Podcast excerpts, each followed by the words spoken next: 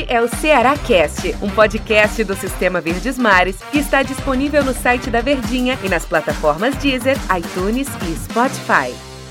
Fala pessoal, um abraço para todos vocês, sejam muito bem-vindos. O nosso Cearacast está no ar, mais um episódio para a gente conversar sobre as coisas do Ceará, sobre as notícias do Vozão. Esse, esse espaço aqui é todo dedicado às notícias do Ceará, então seja muito bem-vindo que a gente está papeando aqui sobre o time do Ceará. Eu sou o Antero Neto e estou ao lado de Tom Alexandrino. Tudo bem, Tom? Tudo bem, né, Antero? Tudo tranquilo, cara. Tom, eu, eu vou me apegar aqui a um aspecto, né, que a gente já tinha conversado em outros episódios aqui do Cearacast, que e é muito importante, diga-se de passagem, que é a sequência que o Ceará teve, né? Eu, eu inclusive, eu, eu, me perdi nos números, não sei se você tem aí de cabeça, a gente nem combinou desse, desse, dado, de quantos jogos o Ceará já fez na temporada. Acho que são 54. 52, 39 após a pandemia. 39 depois da pandemia, então é jogo demais. E aí, a gente sempre dava um desconto exatamente por causa dessa, quantidade de jogos, né? Você fazer 39 jogos em quatro meses, então, assim, é muito jogo, né? Muitas competições, ninguém na Série A do Campeonato Brasileiro jogou mais do que a equipe do Ceará. Mas agora a coisa vai melhorar, a coisa muda um pouquinho. E aí, onde eu queria chegar, Tom, pegando uma palavra do técnico Guto Ferreira, que disse que o time do Ceará é, vai melhorar. Ele estava muito confiante, mas ao mesmo tempo também é uma responsabilidade muito grande. Você acha que, que a gente pode ter uma. uma, uma é, como é que eu uso a expressão? A gente pode confiar mais no time do Ceará por causa dessa é, desse espaçamento que ele vai ter mais entre um jogo e outro? Antero, só para corrigir aqui, são 54 jogos na temporada, viu? 54, né? Porque eu, eu, eu lembrei do Fernando Praz, mas 54 e 39 na pós-pandemia, né? Exatamente, exatamente. Pós-paralisação, né? Pós-paralisação, pós-pandemia não, porque a gente ainda tá, né? Pós-paralisação, ou, ou retorno do futebol. Então você acha que o Ceará pode render mais com esse espaçamento, Tom? Você acha que um, um grande motivo do Ceará não ter rendido, por exemplo, nos últimos jogos, é que a turma tá cansada? Antero, a expectativa é de rendimento mas eu coloco eu coloco muito mais na cota da análise. A gente pode analisar o Ceará melhor. Modelo de jogo, alternativas, jogadores, principalmente o desempenho, é, futuro dentro do Campeonato Brasileiro. E aí, se isso vai estar tá atrelado ou não aos bons resultados, ao melhor rendimento, já é uma outra situação. Eu coloco muito mais na cota da análise, né? Porque, vamos lá, Ceará e São Paulo, daqui pro jogo contra o Vasco na segunda, são cinco dias. Mais cinco até o jogo contra o Bahia, que joga dia 5 de dezembro mais Isso. uma semana para o jogo contra o Atlético Goianiense, mais oito dias para o Clássico Rei, mais sete dias para o jogo contra o Santos fora de casa. Então é tempo suficiente, Antero, para você recuperar todos os seus principais jogadores e suas referências técnicas em campo, né, que são importantes para a equipe fisicamente, para que esses caras estejam de tanque cheio, para que a gente entenda é, em que status está o Ceará do Guto Ferreira. Que mobilidade ele deu a esse elenco do Ceará? Aonde pode chegar o Ceará na Série A? E aí, a, tava falando até há pouco, né? Ontem, inclusive, no show de bola, de que pelo elenco que tem, pelo que já rendeu e, que, e que, pelo que pode render também, eu não vejo o Ceará brigando contra o rebaixamento. Isso não quer dizer que o Ceará não vá brigar contra o rebaixamento. E por isso que esse tempo ele é importante para a gente saber analisar. Analisar e ter cautela em como é, figurar o Ceará. Porque opinião todo mundo tem, né? Mas analisar mesmo, muitas vezes é difícil. Eu tenho reparado, Tom, assim, e isso deve-se deve também, acredito eu, é, a essa quantidade de jogos, essa falta de tempo, que o Ceará passou a ser, não vou dizer previsível, mas a gente sabe muito claramente o que é que o Ceará vai fazer em campo. Isso é um lado bom, porque é sinal de que já há um, um entendimento de como jogar. Mas, ao mesmo tempo, você se torna assim um time previsível. Por exemplo, as substituições. A gente sempre imagina uma alteração do Guto Ferreira, que ele vai dar velocidade pelos lados, que ele vai, por exemplo, jogo passado ele botou o Jacaré, e aí ele tem o Léo Chu, que é uma grata surpresa. Então, assim, a gente sabe como é que o time vai jogar, mas é um saber muito previsível do time do Ceará. E aí onde é que vem a questão do tempo?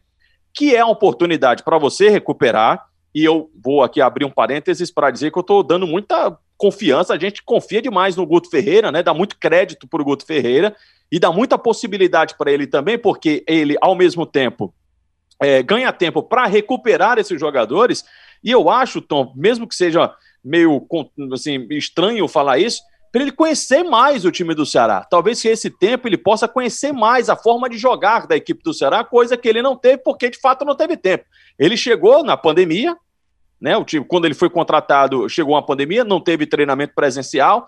Quando teve um, um treinamento presencial, o campeonato cearense ele foi antecipado, todo mundo lembra, né?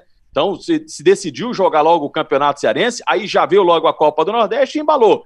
Então, eu entendo que esse tempo, raro que o Guto, se eu não me engano, só teve uma semana livre durante todos esses meses após o retorno do futebol. Então, esse tempo, na minha opinião, acho que ele vai servir não só para recuperar os jogadores, que é muito importante, mas até para dar mais possibilidade de estratégia de jogo do Guto Ferreira, com repetição, com treinamento, aquela coisa toda, né, Tom?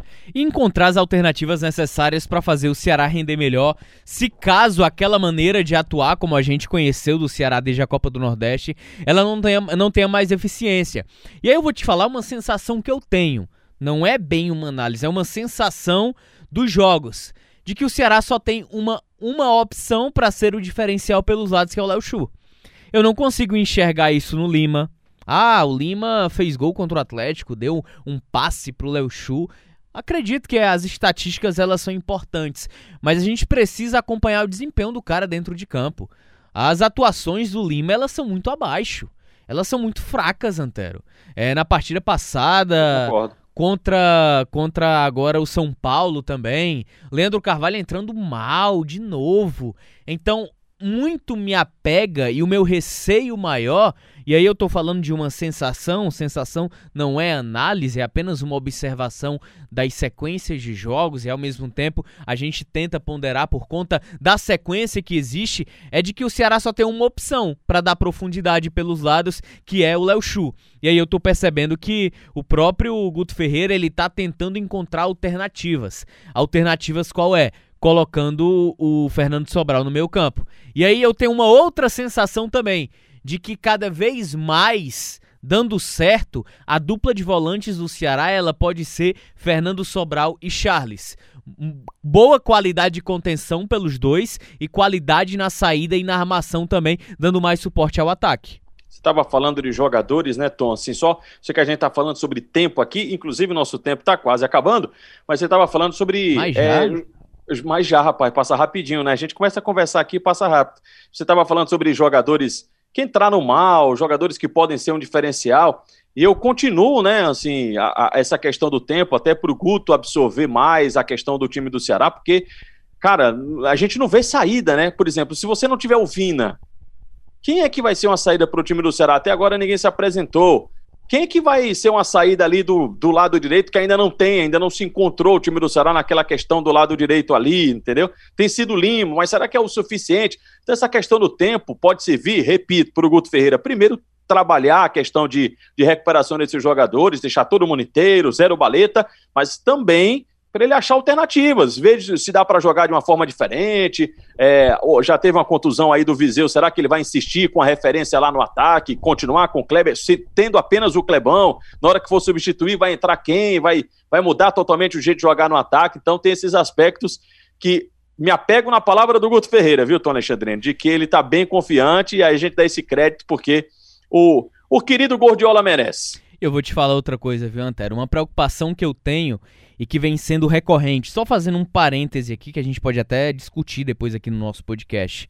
O Ceará no passado terminou só com um lateral esquerdo de ofício, que foi o João Lucas. E esse cara era longe de ser unanimidade. Esse ano se desfez de praticamente todos os centroavantes e só tem hoje o Clebão à disposição. Se de repente o Clebão, sei lá, se lesiona, ou ele não tem condição para o jogo seguinte. Quem é a opção que ele tem? Não tem.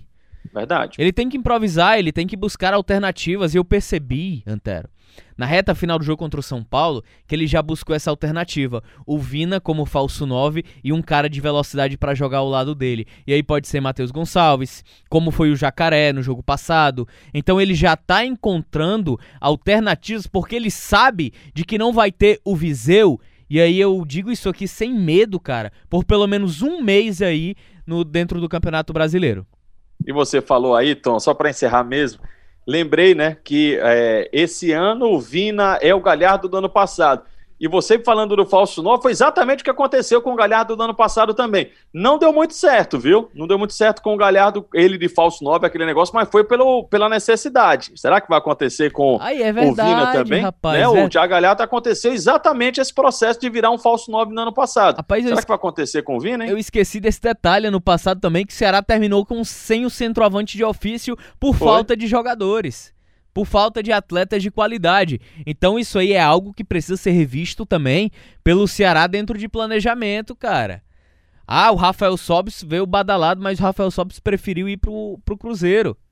Ah, o Rafael veio com discurso no início, não sei se você vai se lembrar na apresentação, de que tá pronto para ajudar em qualquer posição que fosse. No momento de baixa em que ele teve, abandonou o barco. Então, o Ceará ele vive em constâncias de identidade nos últimos anos e isso precisa ser revisto. Ano passado foi do centroavante e do lateral esquerdo, e esse ano do centroavante mais uma vez. Tom, obrigado pela companhia. A gente se fala nos próximos episódios aqui do nosso Seracast. Valeu, Tom. Valeu, Antero. Grande abraço. Valeu, pessoal. Obrigado pela companhia. Até a próxima. Este é o Ceará Cast, um podcast do Sistema Verdes Mares que está disponível no site da Verdinha e nas plataformas Deezer, iTunes e Spotify.